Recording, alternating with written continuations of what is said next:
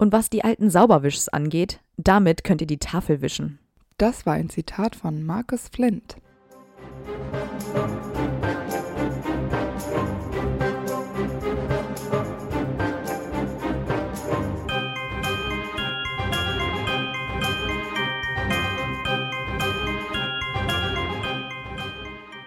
Hi, ich bin Amber Und ich bin Antonia. und wir sind die Schokofrösche. Und heute auf unserer Schokofroschkarte ist Marcus Flint. der irgendwann zwischen 1975 und 1976 geboren ist. Wir kennen ihn als Slytherin Quidditch-Kapitän und Jäger. Der Name Marcus lässt sich von Mars ableiten. Das war der Gott des Krieges in der römischen Mythologie und das passt ja auch ganz gut zu Marcus Aggression. Und ein Flint ist ein Stein, der benutzt wird, um Feuer zu machen. Und das wiederum ist ganz passend, weil sein Name das Gegenteil ist von Oliver Woods Name. Ähm, weil dessen Name bedeutet ja quasi Olivenbaum und symbolisiert ja so ein bisschen so eine ruhige Natur. Und dann äh, im Gegenzug dazu eben der Stein, der Feuer macht und der ja auch wiederum Holz, also Wood, verbrennt. Hm. Marcus wird groß und muskulös beschrieben und in Harrys Augen sieht er so aus, als ob er Trollblut in sich hätte. Ich denke aber, dass das der Realität nicht so richtig entspricht Nee. und es eher so eine ganz haarscharfe Beobachtung ist. Oder eine Beleidigung. Ja, Ja, ich glaube, er sieht halt einfach so ein bisschen dümmlich aus. ja. Und es kann natürlich auch irgendwo auch eine Anspielung auf seine grobe Art sein. Also muss ja nicht aufs Aussehen ähm, sich beziehen. Was ich richtig geil fand, ich habe mich kaputt gelacht, aber es ist schon ganz schön fies bei diesem Potter-Wiki. Da ist ein Bild von Markus Flint aus dem ersten Film Mhm. und darunter steht als Bildunterschrift Flints unattraktives Aussehen. Boah, das ist gemein. Und dann denke ich mir so, der arme Schauspieler. Ja gut, aber im, im Film hat Marcus Flint ja so komische Zähne, ne? Ich weiß nicht, ob der, ob das nicht Nee, nee, das sind falsche gefaked, Zähne. genau. Ja. Ich habe auch mal den Schauspieler nochmal gegoogelt heutzutage. Das ist Jamie Yeats oder so. Mhm. Und inzwischen sieht er eigentlich ganz sweet aus. Also er ist jetzt kein super Hottie, aber der ist jetzt auch kein Marcus Flint. Ja, ja. Sie haben ihn ja absichtlich ein bisschen verunstaltet. Genau. Und auch wahrscheinlich, um ihn unsympathischer zu machen. Mhm. Also von daher. Fall. Äh, seinen Zauberstab kennen wir leider nicht. Und ich denke auch, dass er keinen Patronus kann und ihn auch nicht können will. Und wenn, dann wäre eine Hyäne für ihn passend, finde ich, weil sie fies und hässlich ist. Knochenbeißer. Genau. Und ähm, als Irrwicht ist das wieder super schwierig, weil wir es nicht wissen. Ich Ja. habe mir dann überlegt, vielleicht ist es ein Sturz aus großer Höhe. Hm. Ich habe was ähm, Banaleres. Ich habe Prüfungsangst, Mhm. weil er einfach dumm ist wie Stroh. Ja, aber manchmal, ja, also manchmal sind Leute dann so abgehärtet nach all diesen Jahren, dass die sich denken, ja, scheiß drauf. Könnte Ja. sein. Aber ich ähm, habe jetzt mal einen Test im Internet gemacht, bin ich zufällig beim ähm, Irrwichte raussuchen drauf gestoßen und dann habe ich so einen ganz äh, professionellen ähm, Test gemacht. Es war ein interessanter Test, weil zwischendrin eine Game of Thrones Frage zu beantworten war, wo ich dachte, Ah. naja, gut, äh, gut. Ich habe das jetzt aber trotzdem gemacht und bei mir kam der Tod raus, also dass der Tod mein Irrwicht ist. Mhm. Wobei ich glaube, dass Der Sensemann oder wie? ja, ganz genau. Also das ist, ähm, da war ein Bild als Sensemann da. Mhm, mhm. Da dachte ich mir, okay, gut zu wissen. Marcus Flint dürfte reinblütig sein, denn er vertritt ja genau diese Werte und ursprünglich war seine Familie auch eine der unantastbaren 28. Und zu seinem Familienstammbaum zählen zum Beispiel auch Josephina Flint, die 1819 bis 27 Zaubereiministerin war, und auch Ursula Black, geborene Flint, und das ist die Frau von Phineas Nigelis Black. Genau. Könnte natürlich sein, dass nach all den Jahren nach dieser Liste da irgendwie doch was schief gelaufen ist in der Blutreinheit. Aber ich würde jetzt mal sagen, dass er tatsächlich reinblütig ist. Ich glaube auch. Und ich glaube auch, dass seine Eltern sehr stolz auf diese Familienhistorie sind, Ja, genau. dass die Eltern auch diese ursprünglichen Reinblutswerte sehr stark vertreten. ja, später, wenn Draco Hermine ja auch als Schlammblut bezeichnet, ist er ja, findet er ja auch total witzig und steht dahinter. Ja, genau. Und das kommt ja dann wahrscheinlich auch aus dem Elternhaus. genau. Andererseits wissen wir ja aber nicht, dass seine Eltern Todesser waren. Mhm. Aber ich denke mal, dass sie Voldemorts Ansichten schon immer unterstützt haben. So ein bisschen auch wie die Blacks, nehme ich an. Die Mhm. Eltern von Sirius und ähm, Regulus waren ja auch keine Todesser, aber halt so Supporter. Genau, genau das habe ich mir auch gedacht. Also, wobei ich immer so denke, so bei unantastbaren 28 Familien, so, so die Knots und so sind ja auch dabei und die Averys und, und irgendwie gibt es so ein paar Familien, die sich so dieser, ich will das nicht unterstützen, aber dieser Verantwortung ihrer Ideologie, also dahinter zu stehen, sich so drücken und einfach mitmachen und im Mhm, Zweifel Genau. einfach wie so ein Fähnchen im Wind abspringen. Ich meine, auf der anderen Seite ist, äh, je weniger Todesser es gibt, desto besser irgendwie auch so ein Thema. Aber ich glaube auch nicht, dass sie Todesser waren. Manche Familien sind einfach nicht so mutig. Glaubst du, dass er Geschwister hatte? Nee, ich glaube nicht. Ich glaube, dass er so ein Einzelkind war. Ich glaube auch, dass er sich nicht um viel hat kümmern müssen, dass er nie großartig Verantwortung für sich oder sein Handeln übernehmen musste. Ich kann mir vorstellen, dass er auch schon in jungen Jahren irgendwelche Kinder wird er ja gekannt haben und er wird auch bestimmt Verwandte gehabt haben und der immer irgendwie aufgefallen ist. Und falls er Geschwister gehabt haben sollte, hatten die bestimmt es nicht einfach mit ihm. Hm. Ja, also ich kann mir das auch gut vorstellen, wie du das gesagt hast. Ähm, ich habe aber allerdings irgendwie mir schon gedacht, dass er auch Geschwister haben könnte oder zumindest einen Bruder oder eine Schwester, weil er chillt ja auch gerne mit Jüngeren, auch in seinem Haus. Mhm. Und er hat ja auch relativ viel Anschluss ähm, jahrgangsübergreifend, nenne ich das mal. Mhm. Deswegen könnte das ja schon auch daher kommen, dass er quasi noch Geschwister irgendwie in jüngeren Jahrgängen hat. Ja, oder weil das dieses Quidditch-Ding ist. Weil er ja dann da Ja, irgendwie auch Kontakt zu Jüngeren hat, weil die Mannschaft ja nicht nur aus einem Jahrgang Ja, ja, besteht, stimmt. sondern eben auch übergreifend. Und vielleicht ähm, sucht er sich dann immer aus egal welchem Jahrgang Leute, mit denen er gut zurechtkommt, die so seiner, seiner Art entsprechen. Ja. Und vielleicht, weil er ja auch, wissen wir, nicht so super klug ist, vielleicht ist es für ihn einfacher, mit jüngeren Jahrgängern zu chillen, weil dann das vom Level fällt nicht so auf, ne? ja, genau. Da kommt er dann so privat besser mit klar. Weiß ich nicht. Marcus kommt mit elf Jahren nach Hogwarts und wird dem Haus Slytherin zugeteilt. Und ich würde sagen, dass äh, er da wirklich gut aufgehoben ist. Mhm. Ähm, da er auch nicht so häufig erwähnt wird, glaube ich auch, dass er kein dauerhafter Gefährte zum Beispiel auch von Draco ist oder von anderen sehr auffälligen oder beliebten Schülern äh, seines Hauses. Denn sonst würde er ja wahrscheinlich häufiger auf Harry treffen. Und ähm, so, dass ich glaube, dass er halt eher, also keinen großen Freundeskreis hat und auch nicht super beliebt ist. Mhm. Ja, ich glaube auch, dass seine Noten nicht besonders gut waren. Ich meine, offenbar besteht er ja zumindest in den ersten Jahren seine Prüfungen, aber ähm, diese Vermutung mit dem Trollblut lässt ja auch irgendwo darauf schließen, dass er nicht sonderlich intelligent ist. Ja. Aber dafür hat er ja ein anderes Talent. Er kommt ja auch in das Slytherin Quidditch-Team und wird dort Jäger. Und in seinem fünften Schuljahr ist er dann auch direkt Quidditch-Kapitän. Also er hat da durchaus Talent und ja offenbar auch Führungsqualitäten. Und äh, er repräsentiert ja auch das Haus Slytherin im Quidditch ganz gut in seiner Spielweise, weil er ist sich ja auch für nichts zu schade, um zu gewinnen. Und ich habe noch überlegt, in den meisten Jahren, in denen er Kapitän ist, scheint sein Team ja auch den Quidditch-Pokal zu gewinnen. Erst in seinem vermeintlich letzten Schuljahr gewinnt Gryffindor ja zum ersten Mal seit sieben Jahren.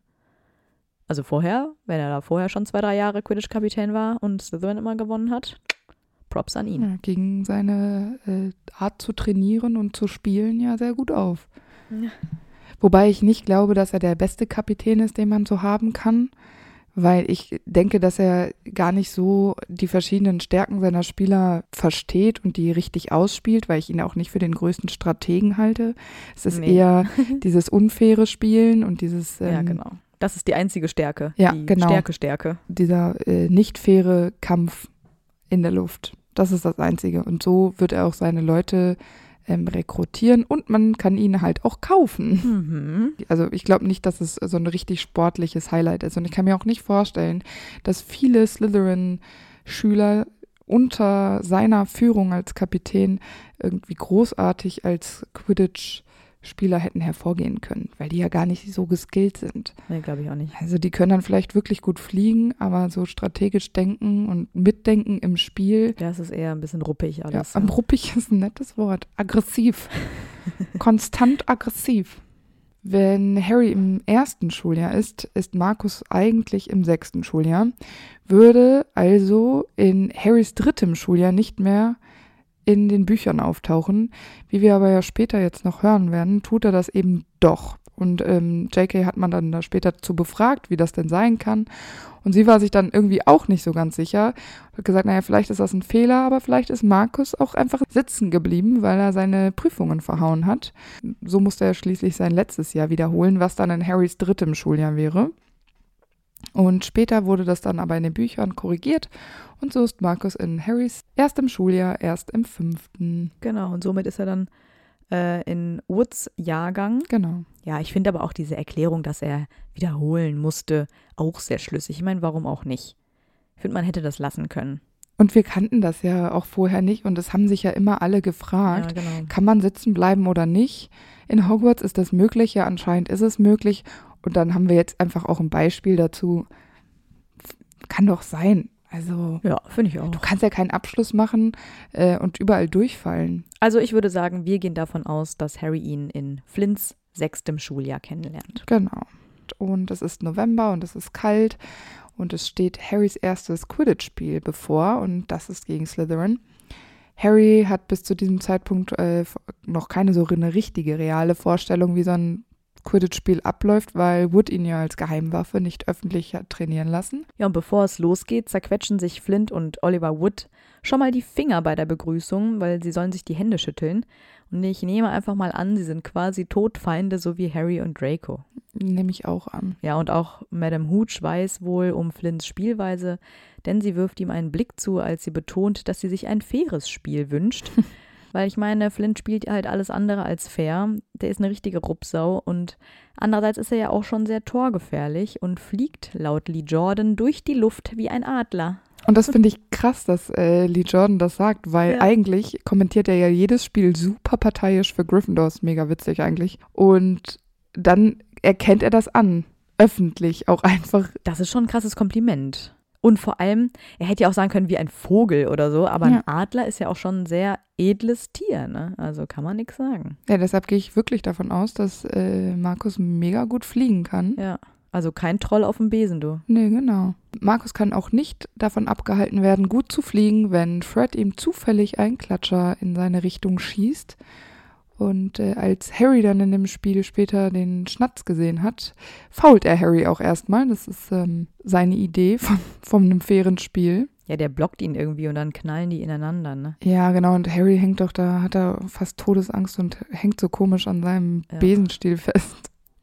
Ja, und Madame Hooch pfeift dann ja auch einen Freiwurf für Gryffindor. Also anders als im Film gibt es im Buch äh, einen Jury, der auch Dinge pfeift. Das stimmt. Ja, aber diese Fouls sind halt auch einfach wirklich unnötig und vor allem damit fangen sich die Slytherins ja auch meistens immer Tore ein. Mhm. Ja, ja, klar. Aber dann fängt ja an, Harrys Besen rumzuzicken, weil Corell ihn verzaubert hat und alle Augen sind dann nur noch auf Harry gerichtet. Aber das Spiel wird nicht unterbrochen und so macht dann Marcus erstmal ganz clever fünf Tore, ohne dass es jemand merkt.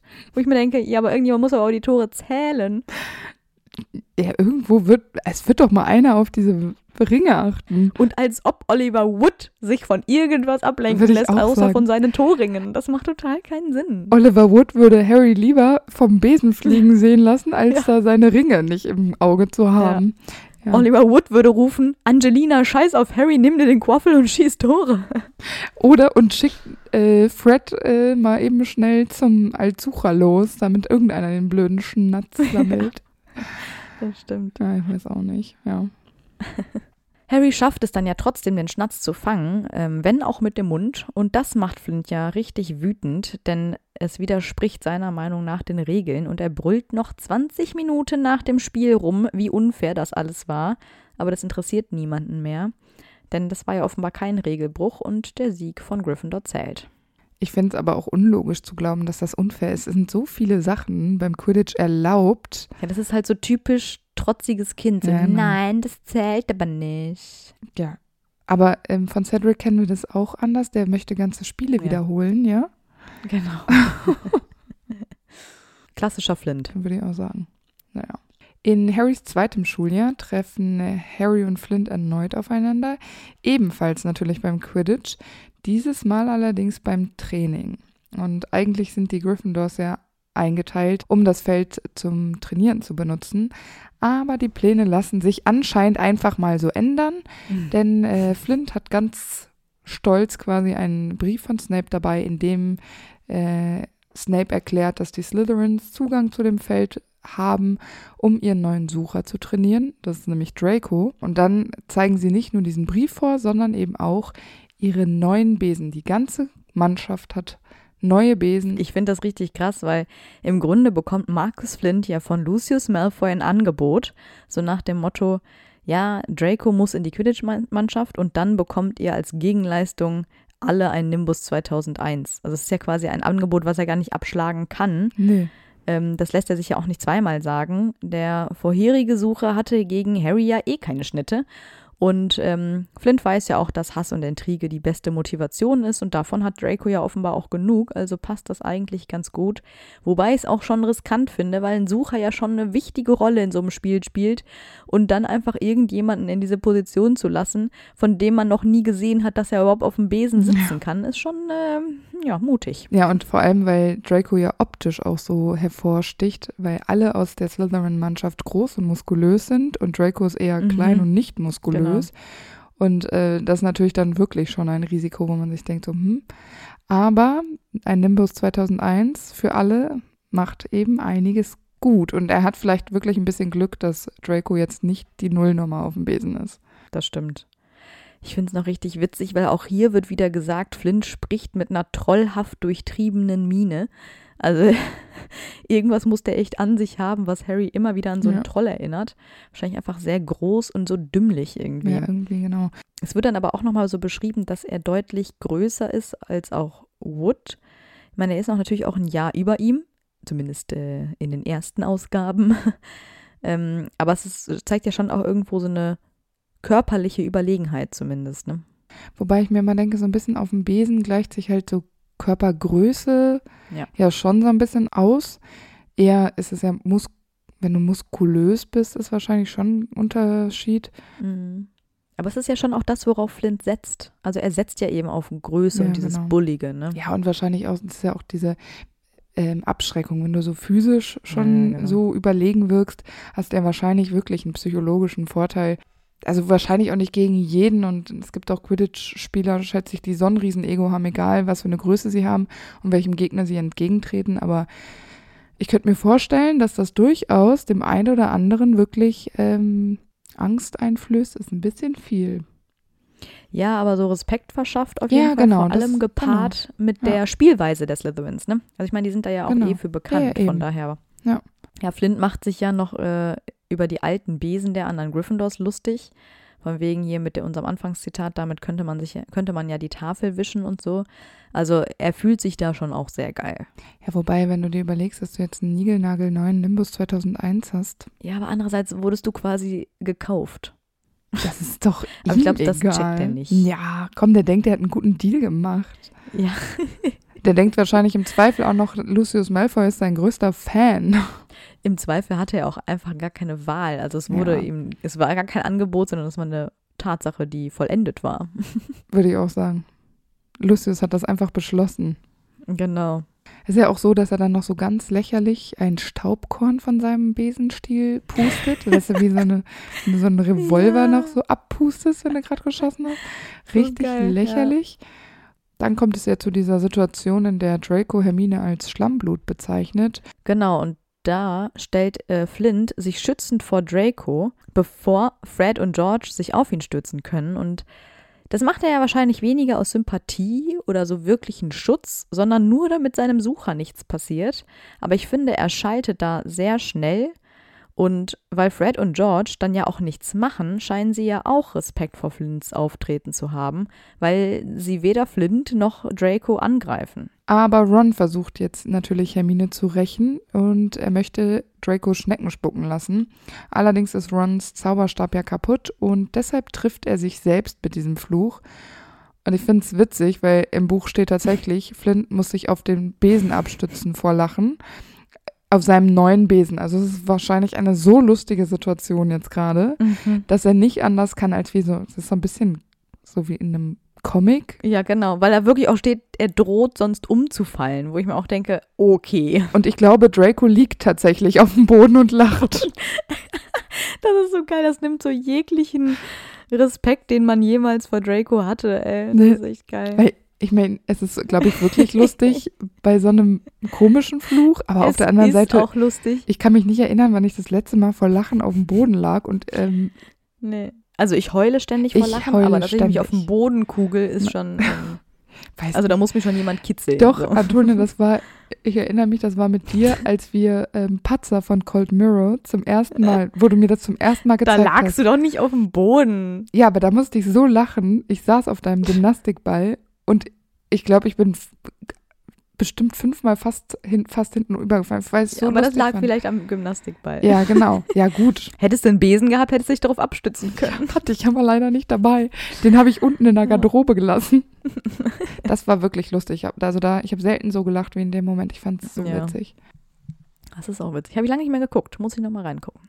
Bei dem wichtigen Quidditch-Spiel dann, Gryffindor gegen Slytherin, liegt Slytherin tatsächlich auch in Führung, als Harry, obwohl er vom Klatscher verfolgt wird, äh, den Schnatz fängt. Und das findet Flint natürlich auch überhaupt nicht mehr amüsant. Und er macht dann Draco dafür verantwortlich, weil er hatte ja den Schnatz direkt neben seinem Kopf und Draco hat es nicht gecheckt. Und ähm, tja, gute Besen alleine reichen eben nicht. Und ich glaube, da hat Flint sich wir- wirklich irgendwie so ein bisschen ein eigenes Bein gestellt, weil er, wie gesagt, Draco einfach ohne Training eingestellt hat. Doch, die haben doch dieses eine Mal trainiert, bestimmt. Nee, also ich meine, vor, also er hat es entschieden, obwohl er ihn noch nie fliegen sehen Ach so, hat. ja, ne, so ein genau. Auswahltraining, meine ja, ich. Genau. Aber Harry hat auch immer so einen Dusel.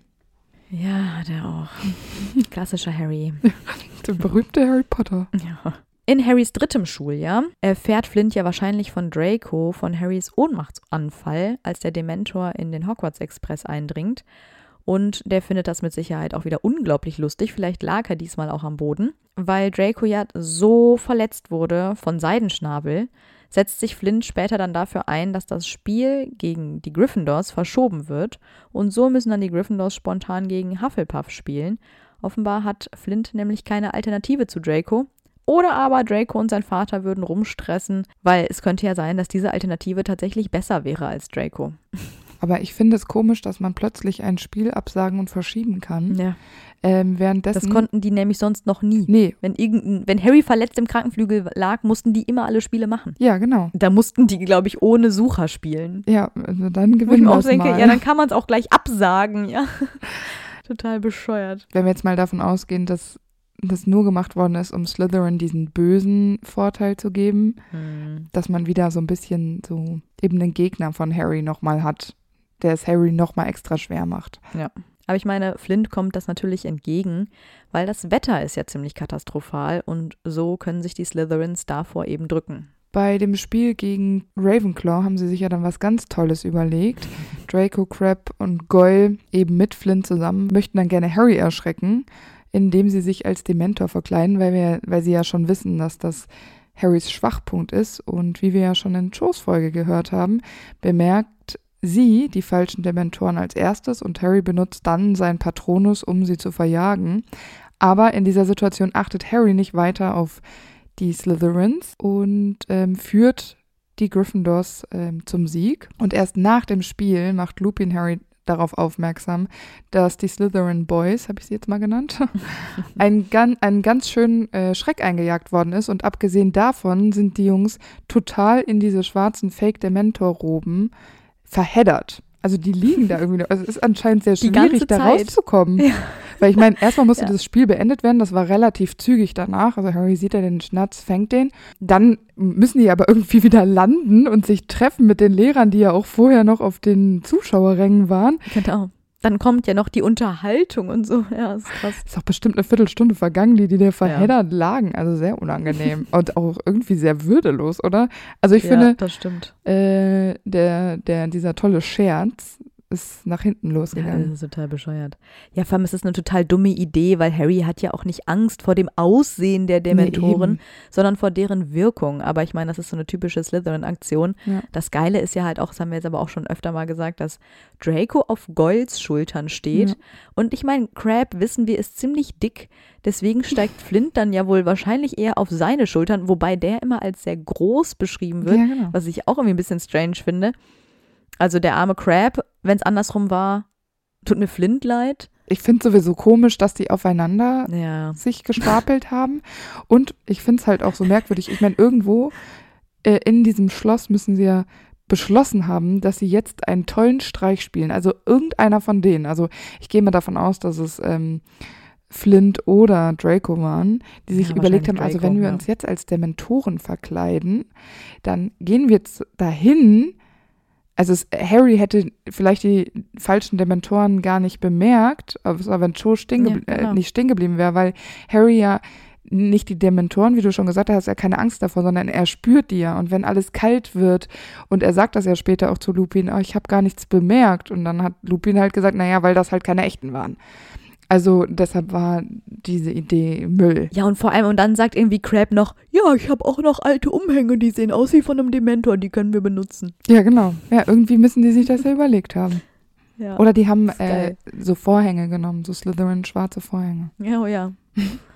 ja. Naja, auch McGonagall findet das ja auch alles überhaupt nicht lustig und sie verpasst den Vieren dann Strafarbeiten und 50 Punkte Abzug für Slytherin. Ja, und ein Gespräch mit Dumbledore. Oh, oh mein Gott, ja, was hat der wohl gesagt? Na, na, na, Na, na, na. Jungs. Das geht so aber nicht weiter. Wenn man so übereinander klettert, kann man sich auch mal schnell einen Wirbel brechen. Oder was hat der gesagt? ja, weil Sicherheit an, in Hogwarts so groß geschrieben wird. Genau. Hm. Bei dem Spiel Slytherin gegen Gryffindor, da hat Gryffindor ja ganz schön Druck, weil sie müssen mit mehr als 200 Punkten gewinnen, um Slytherin noch einholen zu können, weil Slytherin hat ja demnach dann gegen Hufflepuff und Ravenclaw schon gewonnen. Für Harry ist das Gefühl vor dem Spiel angespannter als sonst, weil die Stimmung so aufgeladen ist wie noch nie vor einem Spiel. Es kommt immer wieder zu kleineren Rangeleien zwischen Gryffindor und Slytherin in den Gängen und Harry kann theoretisch nirgendwo mehr alleine hingehen, ohne dass ihm ein Bein gestellt wird oder ähnliches. Und ich kann mir halt auch mega gut vorstellen, dass die Slytherins so richtig von Flint als Kapitän, aber eben auch von Draco, der bestimmt da seine Finger auch mit im Spiel hat, so richtig eingeheizt worden sind, Auf jeden Fall, ähm, ja. um auch vor dem Spiel schon so zu unfairen Mitteln zu greifen, dass die sich da so einen richtigen Spaß draus gemacht haben im äh, Slytherin-Gemeinschaftsraum. Ich glaube, das ist diese Art Taktik, die Markus verfolgt. Also vorher schon Einschüchterung. Ja, ich glaube, Stimmung machen kann der. Ja, genau. Der kann, der kann so richtig einheizen, Ja, dass genau. alle Bock haben und sagen, yo, wir schlagen die und wir machen Ja, die genau. so fertig. Und dann sind die alle so hoch motiviert. Ja, genau. Während bei Wood ja immer eher so dieser Druck immer ist. Ja, Oh Gott, Leistung, wir müssen ja. gewinnen und du musst dann den Schnatz fangen und oh Gott, du musst die Tore schießen, wo ich mir denke, Genau. ja, motivierend ist anders. Die sind halt super gegensätzlich. Weil Wood halt so auf Leistung ist und du musst Ja, abliefern genau. und nein, gebrochene Arme gibt's bei mir nicht. Und bei Flint ist so, ja, scheiß auf deinen gebrochenen Arm, ich geb dir einen zweiten Stock und dann haust du die Leute Ja, vom Besen. Genau. Das ist halt so ganz gegensätzlich. Ja. Und passend dazu äh, stellt er ja auch nochmal seine Mannschaft um. Jetzt hat er nämlich nur noch große, bullige, kräftige Spieler im Team, Ja. außer Malfoy. Ähm, was natürlich auch nochmal irgendwie so eine Art Taktik ist, um die Gryffindors einfach nochmal körperlich einzuschüchtern. Ganz genau. Und auch hier beim typischen Händeschütteln vorm Spiel der Kapitäne wirkt es auch so, als ob sich Wood und Flint beide nochmal die Hände brechen wollen, bevor es losgeht. Richtig cool, richtig praktisch, weil die Hände braucht man ja beim Quidditch auch gar nicht. Vor allem Wood nicht. Ja, und innerhalb kürzester Zeit macht Angelina ja dann auch schon das erste Tor. Und Flints prompte Antwort darauf ist, sie vom Be also fast vom Besen zu rammen. Und äh, da sagt er dann ja später noch so flapsig, ja, ich habe sie ja gar nicht gesehen und das ist ja totaler Quatsch. Natürlich hat er sie gesehen. Ja. Klar, Fred glaubt ihm das ja auch nicht und haut ihm deswegen mit seinem. Schläger auf den Hinterkopf, sodass Flints Nase gegen den Besenstiel stößt und er anfängt zu Ja, bluten. genau. Ich finde es auch eine richtig geile Kettenreaktion. Ich muss immer daran denken, mein Vater ist mal aufgestanden am Küchentisch, hat seinen Stuhl nach hinten geschoben. Der Stuhl ist an die Leinwand von dem Bild gestoßen und das Bild ist dann vom Nagel abgefallen auf den Kopf von meinem Papa und der Kopf ist dann gegen die äh, Küchenlampe, die über dem Tisch hing. Und dann ist die Lampe runtergefallen. ich finde, das ist so eine gute witzig. Kettenreaktion. Und Ja, und so stelle ich mir das auch ein bisschen so vor. zufällige Kettenreaktionen sind aber witziger Genau. als so Ja, äh, manipulierte. als Domino Day. ja, so, alles ist besser als Domino Day. Ja. Ja, aber ich finde es so lustig, weil für diese Aktion, also erst das aufs Hinterko auf den Hinterkopf äh, Mhm. stoßen und ähm, vorher eben dieser, dieses Foul an Angelina, bekommen beide Mannschaften dann einen Strafstoß und äh, den für Slytherin führt natürlich Flint aus, obwohl seine Nase immer noch blutet. Und ähm, Wood ist aber so toll und kann halten. Also super ärgerlich für Markus. Ich wollte gerade sagen, das steigert seine Wut natürlich noch Ja, total. mehr. Und danach spielen die ja irgendwie noch unfairer und noch brutaler als vorher. Ja. Lee Jordan findet das ja auch nicht cool und er kommentiert dann, dass Angelina Flint doch mal ins Auge stechen soll, als er neben ihr herfliegt. Wo ich mir auch denke, mit was? Mit ihren langen Fingernägeln oder was? oh Mann, ey. Ja, und Flint kann Angelina dann aber äh, den äh, Quaffel abnehmen und er wirft das erste Tor für Slytherin. Ja, und da steht es, glaube ich, 10 zu 70 und dann kontert doch Gryffindor sofort und dann steht es äh, 10 zu 80. Ja, genau, weil die ja wieder durch ihre Fouls die ganzen Freistöße bekommen. Ja, genau. Also so richtig auf geht äh, Flints Strategie nicht. Also hätten die auf diese Fouls vielleicht verzichtet, wäre es nicht zu diesen Freistößen bekommen. Genau. Und hätten sie einfach nur geblockt und abgewehrt und defensiv gespielt, dann hätte Gryffindor nicht genug Punkte bekommen, weil, wie gesagt, er, es braucht ja diesen Vorsprung, damit Harry den Schnatz überhaupt fangen darf. Ja, genau. Und die hätten ja einfach auf Zeit spielen können. Die hätten ja einfach sagen können, wir dürfen nur keine 70 Tore kassieren oder 60 oder 50. Genau. Ähm, wir spielen defensiv und sobald Draco den Schnatz sieht, fängt er den und zack hat Gryffindor keine Chance. Ja, genau. Anstatt dass die da ständig riskieren, dass sie Tore schießen können, die Gryffindors. Ja, aber vielleicht hat er die so krass äh, hoch gepusht, dass die jetzt richtig Bock haben, alle vom Besen zu hauen. Ja. Ist ja auch so, dass sie versuchen, Harry so oft wie es geht einen Klatscher entgegenzujagen. Und äh, durch eben diese Führung Gryffindors fängt Harry dann tatsächlich rechtzeitig den Schnatz und Gryffindor gewinnt den Quidditch-Pokal. Mhm. Und zwar das erste Mal seit Charlie Weasley offenbar von der Schule gegangen ist. Und ich finde es krass, weil das, was Wood erreicht, in seinem letzten Jahr den Quidditch-Pokal zu gewinnen, das schafft Flint nicht. Er muss von der Schule gehen, ohne nochmal den Quidditch-Pokal zu gewinnen. Aber wir sind ja jetzt davon ausgegangen, dass Flint wiederholt hat. Ähm, hätte er nicht wiederholt, hätte er auch mit einem Sieg gehen können. Nee, das stimmt nicht, weil im, in dem Jahr davor war ja die Kammer offen, da war der Quidditch-Pokal ja. abgesagt in der Mitte. Oh Mann. das wäre noch unbefriedigender Oh, Ja, gewesen. das stimmt. So war es wenigstens ein Spiel, ein Kampf. Ja. Ja, aber ich glaube, dass äh, das trotzdem sehr niederschmetternd für ihn gewesen sein muss, weil es einfach die letzte Chance war.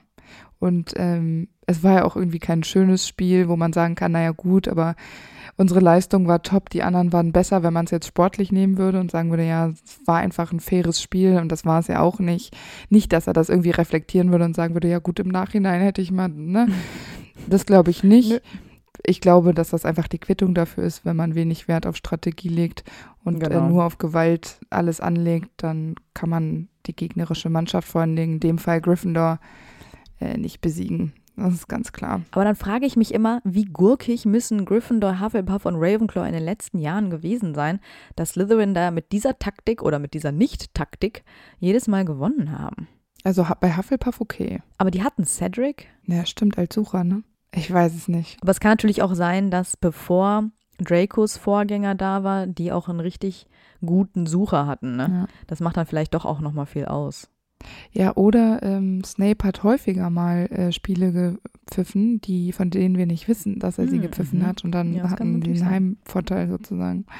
Aber im Grunde hängt doch alles immer vom Sucher ab. Also so, der Ja. Sucher hat entweder Glück oder halt Talent, aber Ja, am besten beides, wie Harry. genau. Dieses Tore schießen bringt dir letztendlich fast gar nichts. Nee, genau. Naja.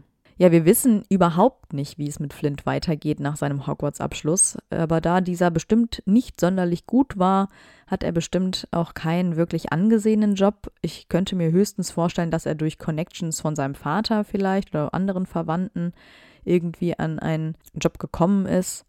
Ich könnte mir auch vorstellen, dass er zum Beispiel als Sicherheitsmann vielleicht bei Gringotts äh, arbeitet. Die bewachen ja später den Eingang. Oder auch als Greifer könnte ich ihn mir vorstellen, Mhm. ähm, wenn er dann irgendwie auf die ganz falsche Bahn gerät. ich weiß nicht, ich finde es ganz schwer, ihn irgendwo zuzuordnen. Also ich habe mir gedacht, dass er vielleicht anfangs so Jobs annimmt wie Barkeeper oder so saisonale Helfer. Ich kann mir nicht vorstellen, dass er dauerhaft beständig einen Job hat.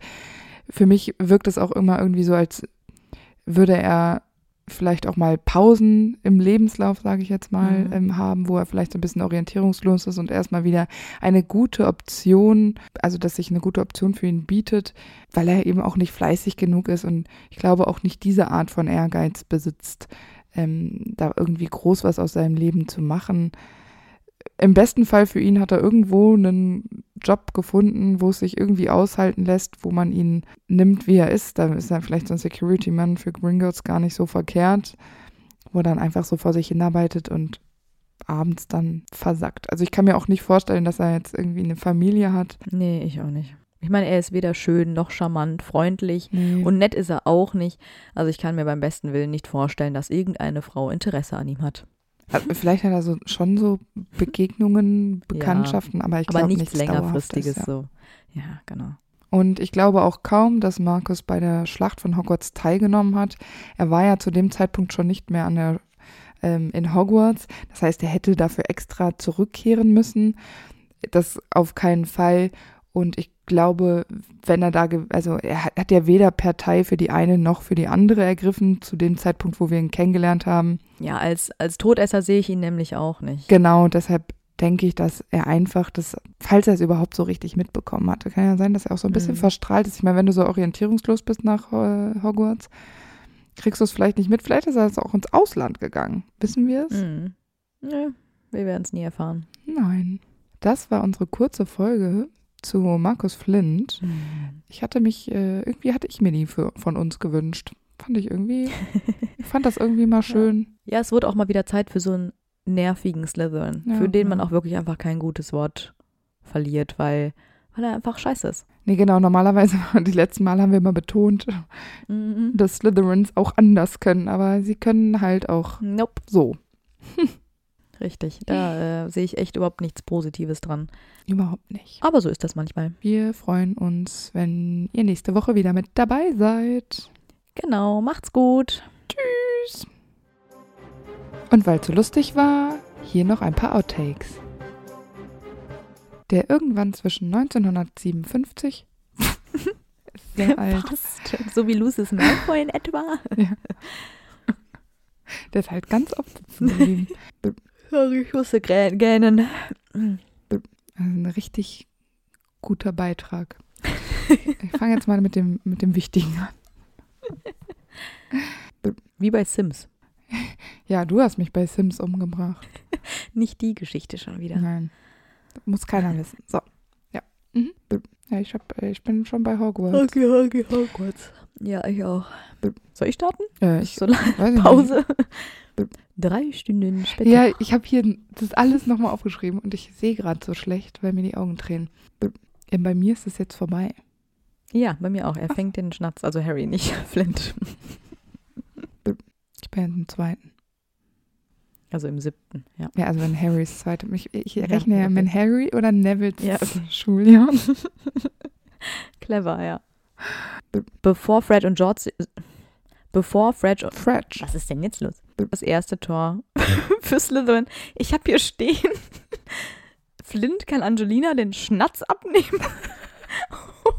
Und wirft das erste Tor für Gryffindor. Mit dem Schnatz? Ich kann nicht mehr.